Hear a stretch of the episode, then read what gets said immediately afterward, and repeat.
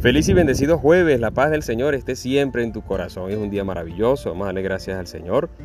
Nos ponemos en su presencia en nombre del Padre y del Hijo y del Espíritu Santo. Amén. Del Evangelio según San Lucas, capítulo 5, versículos del 1 al 11.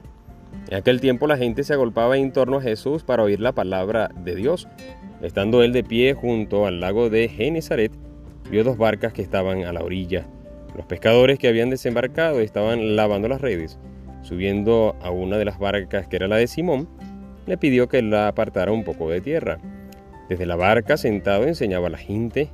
Cuando acabó de hablar, dijo, Simón, rema mar, dijo a Simón, rema mar adentro y echen sus redes para la pesca.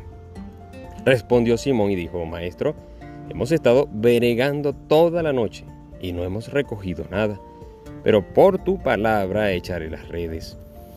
Y puestos a la obra hicieron una redada tan grande de peces que las redes comenzaban a reventarse. Entonces hicieron señas a los, compañeros que estaban en la otra barca para que vinieran a echarles una mano. Vinieron y llenaron las dos barcas hasta el punto de que casi se hundían. Al ver esto, Simón Pedro se echó a los pies de Jesús diciendo, Señor, apártate de mí que soy un hombre pecador. Y es que el estupor se había apoderado de él y de los que estaban con él por la redada de peces que habían recogido. Y lo mismo les pasaba a Santiago y Juan, hijos de Zebedeo, que eran compañeros de Simón. Y Jesús dijo a Simón, no temas, desde ahora serás pescador de hombres. Entonces sacaron las barcas a tierra y dejándolo todo, lo siguieron. Palabra del Señor. ¡Qué maravilla! Dejándolo todo, lo siguieron. Hoy es un jueves eucarístico jueves que vamos a orar, si te parece bien, por las vocaciones sacerdotales, religiosas, para que muchos hombres y mujeres puedan decirle al Señor, Señor, lo dejamos todo y te seguimos.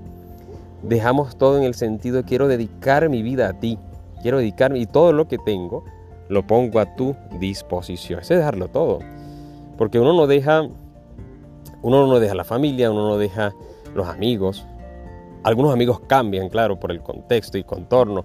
Algunos se adaptan, otros no, a la vida que uno lleva. Te lo digo desde mi experiencia sacerdotal. Pero toda la posesión que uno tiene, los que tienen carro, los que tienen casa, los que tienen cualquier cosa, lo más grande hasta lo más mínimo, ya cuando uno le dice, Señor, lo dejo todo para seguirte, es en pocas palabras poner todo a tu disposición, pero todo, todo, mi vida en primer lugar y todas mis posesiones. Y eso es vivir en libertad. Esta frase, los haré pescadores de hombres, tú y yo podríamos sacar bonitas eh, y profundas meditaciones, reflexiones, y las hay, ¿eh? las hay desde santos hasta eh, hombres y mujeres que no están llevados al altar, pero también llevan una vida de santidad espiritual muy grande. Pero yo creo que a esta reflexión, esta frase de ser pescadores de hombres no, se agota en una sola reflexión, sino que siempre está en constante profundidad. Una de las que me llama la atención es que cuando tú vas a pescar, sacas al animal de la vida a la muerte. Cuando tú pescas, eh, se refiere no llevar una pecera, sino llevarlo a un estanque, no, no, o a llevarlo a un acuario, lo vas a llevar y te lo vas a, lo vas a matar para comer, ¿no? Entonces lo estás llevando de la vida a la muerte. Cuando tú pescas, llevas de la libertad a, la, a, estar cautivo, ¿no? A estar, ahí sí hablamos, si, si no te lo vas a comer, si lo tomas de, bien sea del río o del océano, lo llevas al acuario, lo llevas a la pecera, lo estás llevando de la libertad al encierro prácticamente. Pero en Dios pasa totalmente diferente, pero de una manera increíble, diferente totalmente. Cuando uno pesca para Dios, hombres y mujeres, que, que a esto se refiere, lo estás llevando de la cautividad, del cautiverio, del encierro, de la cárcel, del pecado, a la libertad de la gracia. Cuando tú llevas a un hombre, a una mujer, lo pescas para Dios, lo estás llevando de la muerte, del pecado a la vida, de la gracia con el Señor resucitado. Totalmente diferente, ¿verdad? Y también hay muchas experiencias y muchas características de, que, de quien pesca. Por lo menos el pescador, yo no he sido pescador, yo no he pescado, yo creo que ni una vez, no recuerdo haber pescado porque yo soy muy impaciente, yo me fastidio rápido, que lanzas la red, no cae nada. y volverme, parece una pérdida de tiempo. Bueno, pero para el pescador no lo es.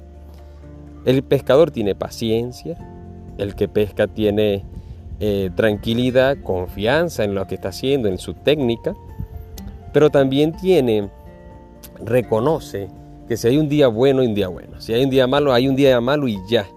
O sea, no es que si yo no tengo una pesca buena, yo el día siguiente no voy a ir a pescar.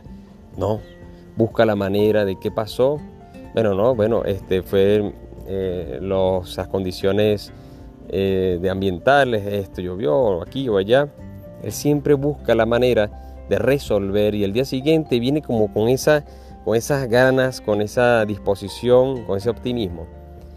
Y si le damos el plus cristiano, y si dejas entrar a tu vida a Cristo y yo también lo dejo entrar, ya vamos a reconocer que no solamente estamos de optimistas, sino que estamos confiando en el Señor y somos hombres y mujeres de esperanza. Tú eres muy bueno y de seguro eres muy bueno haciendo lo que haces. Somos muy buenos haciendo lo que, lo que hacemos. San Pedro dijo, eh, por una palabra tuya, Señor Jesús. Pocas palabras le dijo, nosotros somos muy buenos y hemos bregado toda la noche, hemos buscado la manera, pero no lo hacemos, pero por tu palabra. Quien tiene a Cristo, quien confía en el Señor, todo lo tiene realmente. Y tú puedes ser muy bueno pescando, tú puedes ser un buen profesional, un buen doctor. Y me recuerdo en este momento hombres y mujeres que han dedicado toda su vida a la educación y allá en Venezuela le pagan pues una miseria. Pero yo te digo algo de, corazón, cuando uno reconoce que, está haciendo lo que hace con mucho bien, con mucha vocación, pero lo hace dejando entrar a Cristo en nuestras vidas, dejando entrar al Señor. El Señor le da plenitud a lo que hacemos. Y ya no vamos a depender de un sueldo. Ya no dependemos de lo que de la retribución. Eso vendrá quizás por otro lado. Hay, hay educadores muy buenos, pero el dinero le está llegando por otro lado y no precisamente por su vocación maravillosa. Por eso yo te digo, no dejes de vivir, de, soñar con tu vocación primaria, porque eso es lo tuyo. Aunque no recibas, no recibamos nada, ese, ese mismo hecho de vivir nuestra vocación es algo grandioso, grandioso. Te das cuenta que el dinero puede llegar por muchas maneras, pero tu vocación, ¿no? Tu vocación ha llegado desde Dios, es un regalo que Dios te ha dado. Por eso a vivirlo a plenitud y cuando tú insertas a tu vocación a Cristo, puedas que seas muy bueno con las manos, pero llegará un momento en que ya tus manos no son las mismas, tu cuerpo ya no será lo mismo, tu mente no será lo mismo. Puedes ser un profesor muy brillante, pero llegará un momento en que quizás la vida te dé un giro y ya se te olviden todas las cosas. ¿Qué vas a hacer en ese momento? ¿Vas a llorar? ¿Qué vas a hacer en ese momento? ¿Vas a decir me quiero morir?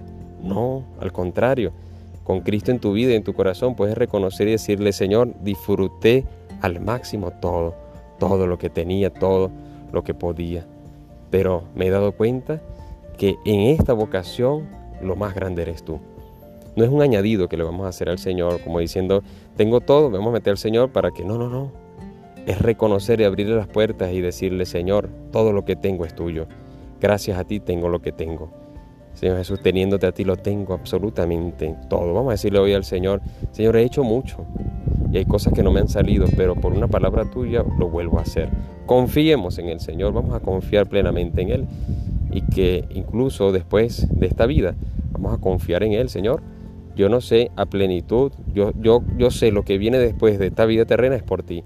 Por eso me confío en ti, Señor Jesús, y sé que después de la vida terrenal hay una vida eterna, porque tú me lo has dicho y porque yo creo en tu palabra. Que tengas un feliz jueves, ora por cada uno de nuestros hermanos sacerdotes, ora por mí, porfa. Dios te bendiga y te guarde en el nombre del Padre, y del Hijo y del Espíritu Santo. Amén. Recuerda, órate en fe y escucha que el Señor ya te está hablando.